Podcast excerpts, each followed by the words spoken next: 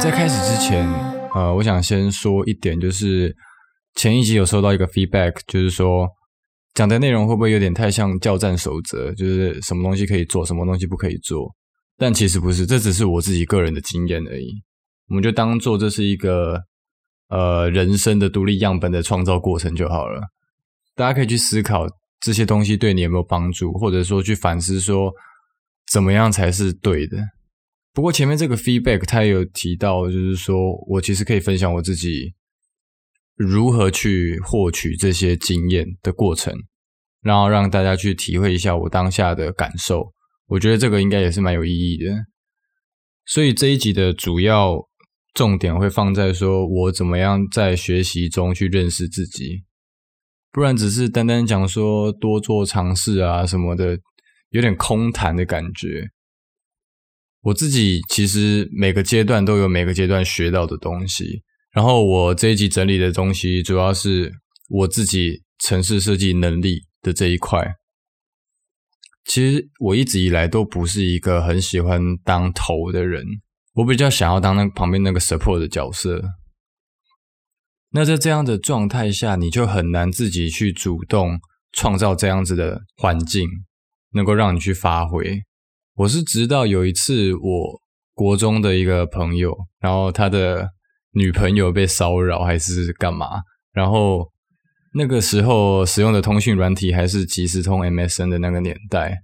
然后我就在想说，我能不能去帮他做点什么之类的，所以我就很直白的这样问他说：“哎，那那你觉得我可以为你做什么？”他那时候就跟我讲说，他想要去看他们的聊天记录，可是他的女朋友不给他看。所以我在闲暇之余就开始研究怎么样去监听 MSN 或者是即时通，然后跟着那些网络上的步骤一步一步的做，然后最后还真的成功。这时候我才发现说，诶，我是不是对电脑好像还可以？不然我之前都是帮我妈做呃公司的简报啊之类的，所以我就开始去研究城市这一块东西，然后平常可以去。帮人家重灌电脑啊，赚赚小钱。到毕业的时候，我就觉得说，OK，我可以走城市这条路，我觉得这很不错。然后那时候就离乡背井到一个新的县市，选了一所私立的高中，读那个综合高中。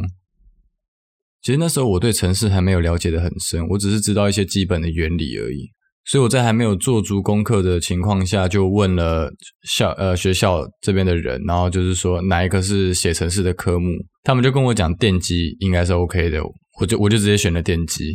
可是学了半年一年，我一直在焊那个电路板，然后硬体装修，我就觉得超无聊的，我根本就没有碰到城市啊。但是我那时候有听到说商科好像有在学 VB，所以我下一个学期就直接果断转科了。转了之后，我是真的接触到 VB 这个程式语言没错，可是相对的，我也需要去学呃会计啊、经济啊这些我超级没有兴趣的科目。不过我觉得没差，反正我选到我想要学的东西了嘛，我创造了我自己想要的环境了，所以我就还是选下去了。然后那时候我一直有在玩线上游戏，就是 CS 打枪战的那个游戏。我原本想说，既然我现在都要学城市了，我能不能自己去加一个私服出来？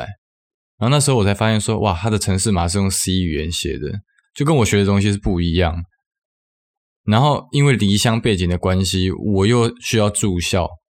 等于说我没有办法在空闲的时间去获取其他的资源。那时候这学校就有一个很奇怪的规定，就是因为怕。呃，整整个宿舍会跳电的关系，所以禁止带太需要电的东西，比如说电冰箱啊、电脑啊、电视啊这些东西。那我就只有手机而已啊，所以我那时候基本上是与世隔绝的。我要知道现在发生什么大事情，我都需要靠早餐店的报纸。然后一天只有两个小时的外出时间，一个小时是早餐，一个小时是晚餐。所以我早上当然就是吃早餐嘛。然后傍晚的那个小时，我就想要去把握它，所以基本上高中三年，我那一个小时全部都是泡在网咖里面。不然我没有办法去测我的城市啊。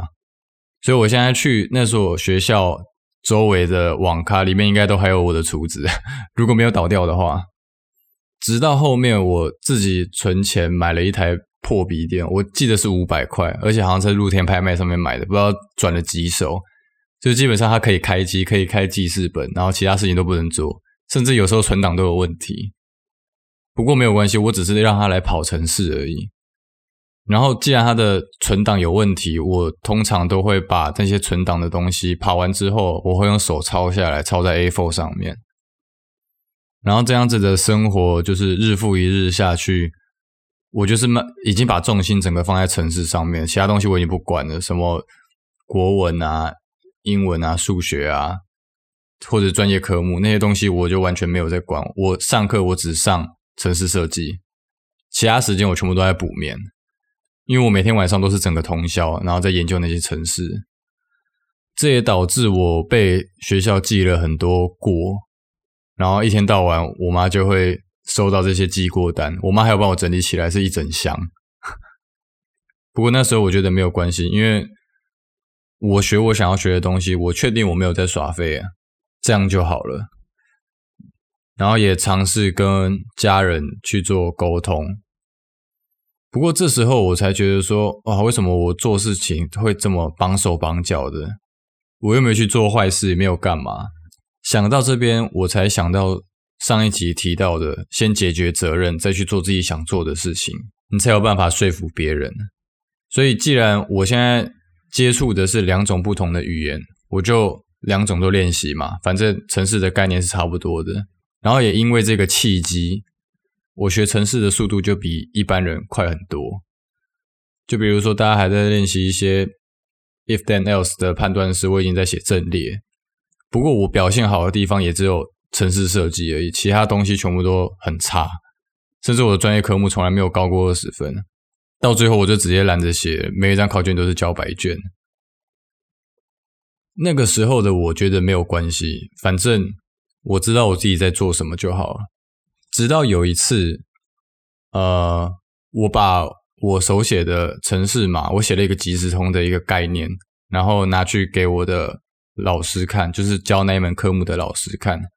我写了四张，然后那时候还是用钥匙全把它串起来，因为我没有订书机嘛。然后我想请老师去跑跑看那个城市到底能不能跑，看我哪里有没有做错之类的。然后那时候老师看到我那四张 A4 就是满满的城市码，才开始发现我这一个人。不然平常我在学校基本上都在睡觉。然后他才跟我讲说，你可以去参加全国记忆竞赛的选拔，校内选拔。这个时候我才想到说，哇，那如果我今天不拿这些东西出来的话，我是不是永远不知道有这个比赛？我就等于说，不是我抓不住这个机会，是我连机会都没有，我连有这一个比赛我都不知道，所以我才开始在。这个之间做一些平衡，就是我在学校的城市设计还是要有一些表现。然后那时候我就真的去参加了这个校内的选拔，参加的人大部分都是精英啦，还有包含实验班的那些学生。然后我们班就是两个人参加，一个是我们班的第一名，一个是我，我是我们班最后一名。然后在选拔的过程中也很有趣，因为。我记得那时候的考试是初十题，然后都是超级难的那一种，全部人都写不完，这是一定的。我那个时候的把握，顶多也只能写个六七题而已。所以在开始考试的时候，我就马上在想我的策略，我应该怎么样才能赢这个比赛。所以那时候我就先观察了一下我的对手们，大家都是很卖力的在那边敲键盘，我就觉得说，哇，他们一定会写很多题。我如果写很多题的话，可能会赢不了他们，就连我们班第一名哦，对，他是全校第一名，也是我们班第一名，然后他也在写，所以那时候我就去找到里面其中一题，我觉得比较比较 OK 的可以发挥的题目，我就去针对那一题去写，然后我的策略就是求质不求量，我把那一题的程式码写到精，能够用变数的，我绝对不用常数的这个概念。懂程式的人应该听得懂啊，就是例如说一千行的程式，我把它浓缩成五十行的这个概念，就是你它已经完美了，你没办法再去优化它了。那到结束的时候，很多人都写了三四题啊、四五题啊，可是我就只有写一题，但是我超有信心的，因为我我有信心那一题绝对不会再有更好的解法。那想当然的，我就赢得了那个比赛，然后就取得了全校唯一的代表权，就是去参加这个全国记忆竞赛。这是我前面接触城市的一个过程啊。那到这个阶段的时候，我才觉得说，呃，我终于可以给家人一个交代，就是可以跟他们讲说，你看吧，我是不是说我真的有在努力，我不是就是都在耍废而已。因为那时候也差不多在高中快毕业了啦，然后大家在申请大学的时候，不是都要去缴那个。你的成绩证明啊，那些东西，那个时候我才发现说，我是我们这一届就是全校倒数第三名，就那个成绩单我已经不知道要怎么拿来申请了，所以搞得我在大学面试的时候，刚开始都超没自信，甚至有教授直接问我说：“啊，你怎么成绩这么差？你那你都在干嘛？”不过还是有教授会先去看到比较好的地方啊，就是。呃，你曾经代表学校去参加这个比赛，不然以我那时候的成绩，我是觉得要上一间好学校应该是很难，哪怕我曾经有这一个记录。哦，对，还有另外一点就是我在毕业的时候还带了七个大过毕业，不过这个七大过主要都是警告啦，因为都是那些作业未交或者是上课睡觉诸如此类的，没有什么打架啊，然后。犯什么大错，然后就被记大过？没有，没有，没有。然后那时候也很好笑，因为教官毕业的时候在销过的时候，才很惊讶说：“哎，我看你平常也没有在做什么坏事，哎，你的过怎么可以这么多？”所以拿这个经验来探讨，主要是想呃说明一下，就是我所说的这些东西，主要都是我个人的经历。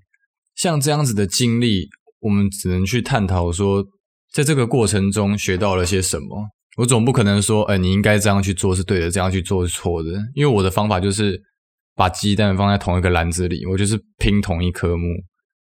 那你就要确保说，你这个摔下去的时候，你鸡鸡蛋的蛋壳够硬啊。包含你在做这件事情，然后身边的人没有半个人能够理解你的这个情况下，你能不能继续坚持你所想的？如果我。